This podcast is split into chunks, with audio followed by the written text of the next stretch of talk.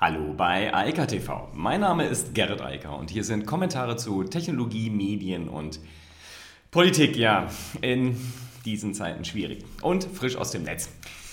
Frankreich, ja, der TechDirt nennt es zu Recht Heuchelei und genau das ist es auch, denn es ist ja nur wenige Monate her, dass Frankreich Google allerlei Strafen auferlegt hat wegen Privatsphärenverletzungen, insbesondere bezüglich der DSGVO und Wenige Monate später, jetzt verlangt Frankreich von nicht nur Google, sondern auch von Apple, wir hatten das Thema schon, dass sie ihnen mehr Durchgriffsrechte, sozusagen Zugriffsrechte auf die Bluetooth-Schnittstelle in den Android- und iOS-Geräten geben.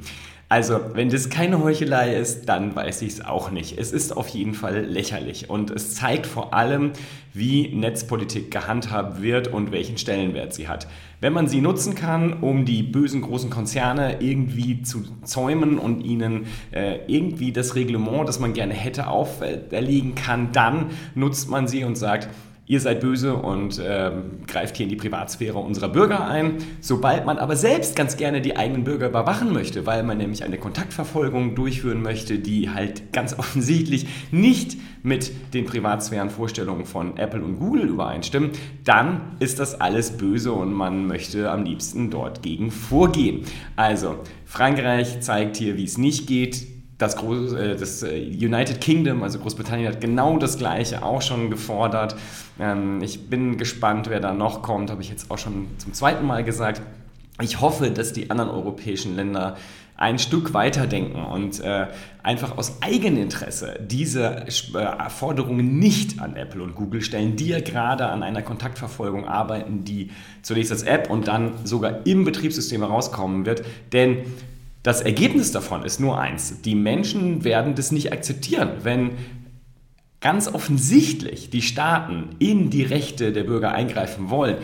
Viel weitergehend als Apple und Google, die sich an die Rechte und das Gesetz hier halten wollen und auch aus vielerlei anderen Gründen, nämlich schlichte Marketing und wirtschaftlichen Interessen natürlich, keine solchen Eingriffe in die Privatsphäre ihrer Nutzer vornehmen wollen, dann ist es schon sehr schwierig und das ist ein richtiges Problem netzpolitischer Natur. Ich hatte gesagt, wir werden uns über das Thema sehr häufig unterhalten, dass Frankreich jetzt immer weiter insistiert. Ähm, das ist einfach nur traurig.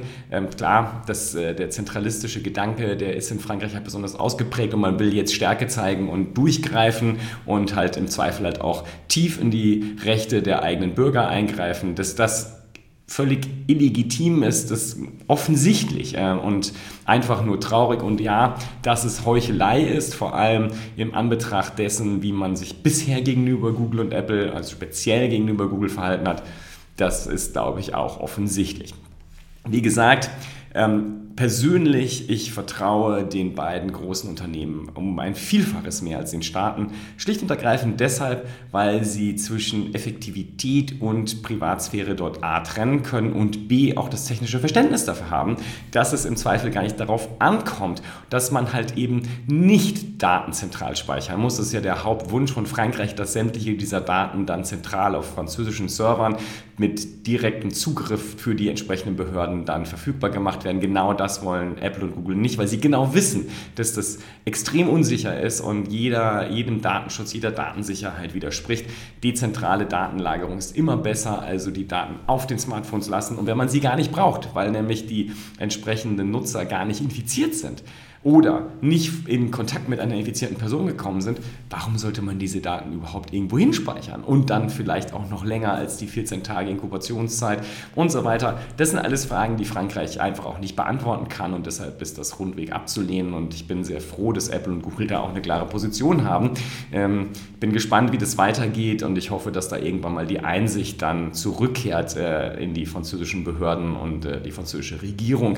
Ähm, über UK, gut, die haben ganz andere Probleme Problem mit ihrem Brexit noch oben drauf. Also das ist ja sozusagen jetzt insofern kein europäisches Problem mehr oder bald nicht mehr, aber bei Frankreich ist natürlich eine andere Nummer. Andere Nummer, das ist auch ein Thema Zoom. Das hatten wir jetzt auch schon ein paar Mal. Ich weiß gar nicht, das ist schon das fünfte, sechste, siebte Mal, dass ich über Zoom spreche. Ähm, ja, die Software ist äh, nett ähm, äh, und man kann die auch im privaten Bereich sicherlich nutzen, wenn man weiß, dass es im Zweifel irgendwann im Internet landet. Äh, so soll es sein. Ähm, das ist halt dann so, aber für geschäftliche oder im Bildungsbereich Videokonferenzen halte ich Zoom für völlig untauglich. Es gab jetzt zwar die erste große, das größte große Update von Zoom, ähm, aber weiterhin ist die Verschlüsselung ähm, minderwertig ähm, und an, der, an, dem Fakt, dass Zoom mit äh, einer Ende-zu-Ende-Verschlüsselung geworben hat, die sie nicht anbieten, ähm, ändert das halt auch alles nicht. Zoom hat noch eine ganze Menge Hausaufgaben zu machen und wie schon letzte Woche gesagt, das wird länger dauern als diese 90 Tage und dieses erste Update richtet sich halt explizit gegen das Zoom-Bombing. Ähm, natürlich lag das auch an den Nutzer, an den Nutzern, die halt die Zoom-Videokonferenzen letztlich offen gelassen haben, sodass sich jeder da reinwählen konnte und dann irgendwelche pornografischen Videos und Bilder als Hintergrundbilder einspielen konnte. Das wollte niemand sehen und ähm, da kann man auch sagen, okay, das sind die Nutzer selbst schuld, die hätten das abstützen können. Das macht Zoom jetzt zwanghaft, das heißt, man muss ein Passwort eingeben und so weiter. Das ist auch alles sehr sinnvoll. Das ist bei anderer Videokonferenzsoftware ja auch Standard. Insofern nichts Besonderes. Aber das ändert nichts daran, dass Zoom weiterhin einfach ähm, eine Sicherheitsproblematik hat in so vielen Stellen, äh, dass es eigentlich ja, man sollte das halt im geschäftlichen Bereich nicht benutzen und genauso wenig sollte man das irgendwo benutzen, wo vielleicht Schüler, Studenten oder sonst wer da mit äh, betroffen, davon betroffen sind. Das ist halt keine gute Sache. Ich, habe, ich lehre hier an der FOM, da kam jetzt auch die klare Ansage, ähm, äh, dass man Zoom bitte nicht einsetzen soll. Ja, muss man ja auch nicht. Gibt ja nun wirklich genug andere Alternativen, Ende zu Ende verschlüsselt. Ähm, das kann man alles machen und man muss nicht auf eine offenkundig unsichere Software da zurückgreifen. Für Videokonferenzen, das ist Quatsch. Ja, der nächste Quatsch. Wir hatten das Thema schon mal. In England werden ja weiterhin munter 5G-Masten abgefackelt im Wortsinne und die Mitarbeiter von den entsprechenden Providern angegriffen, weil ja angeblich 5G ähm, Covid verbreitet. Ähm, ich weiß, es ist so absurd, dass man eigentlich nur darüber lachen möchte. Das Dumme ist nur, dass halt da Menschen betroffen sind von, die da arbeiten und ja, 5G hat da nun wirklich gar nichts mit zu tun. Äh, diese ganzen Verschwörungstheorien von irgendwelchen ich weiß gar nicht, welches Wort man dafür benutzen sollte.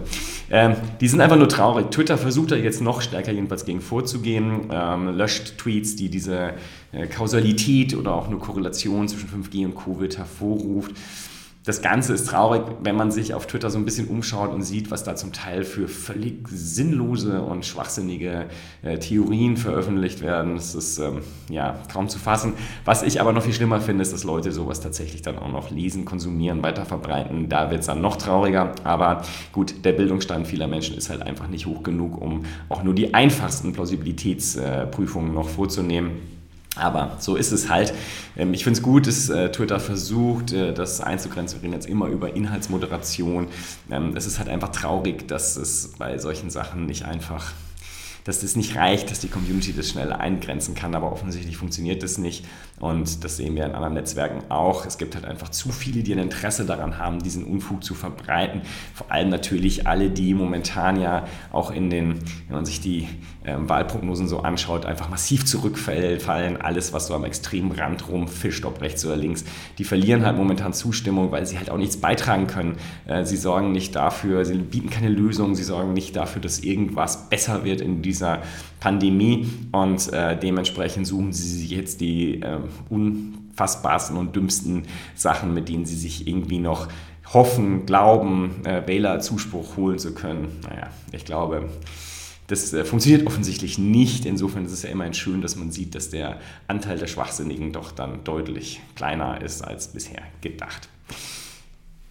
Netzkultur gibt es aber auch in der positiven Variante, das ist halt gerade TikTok. Denn die Pandemie sorgt gerade bei den Jugendlichen oder den, ist das, junge Erwachsene, die gerade so ähm, in den USA vor allem eher ihre Highschool, College und so weiter äh, beenden und ihre Promotions, Proms feiern und das funktioniert halt gerade nicht. Die sind natürlich alle abgesagt, genauso wie hier. Hier wird es auch keine Abibälle geben und Die Amerikaner haben jetzt TikTok entdeckt, um das sozusagen ein bisschen auszugleichen und nutzen TikTok als den Kanal, wo sie sich entweder live streamend oder mit einfach Videos sozusagen darüber auslassen. Teilweise traurig, dass sie ihre schönen Kleider nicht tragen können oder ihre Anzüge und äh, andere halt einfach dann auch mit allerlei Kreativität, um das nachzustellen. Ähm, ja, das ist Netzkultur in der positiven Variante. So kann man das, was halt analog im wirklichen realen Leben nicht funktioniert, zumindest ein bisschen simulieren und mit den anderen feiern, auch wenn es eigentlich nicht geht. Das ist auch schön wieder wie via Videokonferenz, aber natürlich auch per Livestreaming. Und äh, da ist TikTok natürlich gerade in der Alterskohorte besonders stark und setzt sich da halt gerade ganz klar nach vorne und ähm, wird von vielen genutzt, um das zu machen. Ich bin gespannt, wie das hier in Deutschland läuft. Ähm, die Abi-Bälle sind, soweit ich das sehe, wohl auch eher abgesagt und werden wohl nicht stattfinden.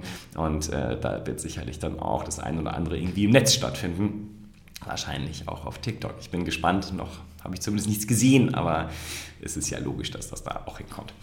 Ähm, letzte Nachricht: Facebook und Instagram. Ähm, das ist sehr, sehr spannend und auch ein interessantes neues Vorgehen. Die wollen für mehr Transparenz sorgen bei großen Accounts. Also egal ob Unternehmensseiten, also Facebook-Pages oder halt Instagram-Accounts, die von ähm, Unternehmen betrieben werden oder von Organisationen und sehr hohe Reichweiten haben. Und zwar werden sie dort zukünftig die den Ort ähm, mit veröffentlichen, dass man weiß, wo das eigentlich herkommt. Und das ist, glaube ich, eine ganz gute Sache.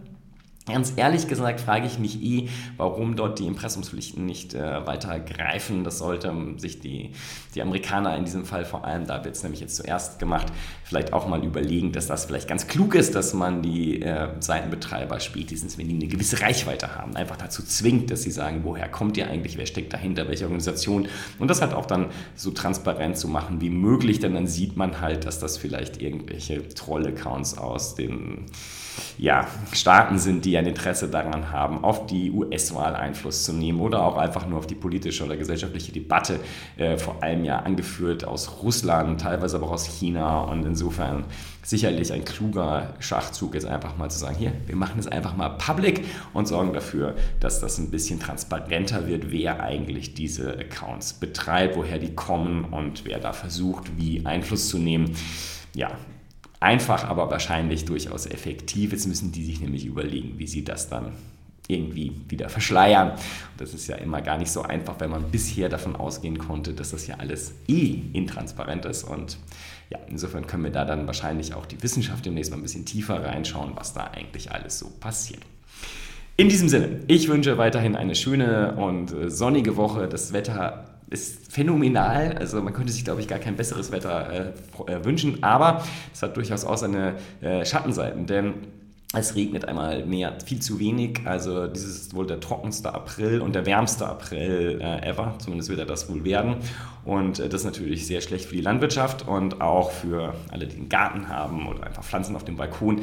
Ähm, die brauchen jetzt alle die direkte Beregnung, aber bei großen Flächen ist es natürlich schwierig. Ähm, naja, so greift das alte Thema der Klimakatastrophe auch wieder um sich und man kann es wieder sehen, auch wenn es im Moment sehr schön sich anfühlt, aber das ist natürlich für die Landwirtschaft keine gute Nachricht, also zumindest mal hier in Europa.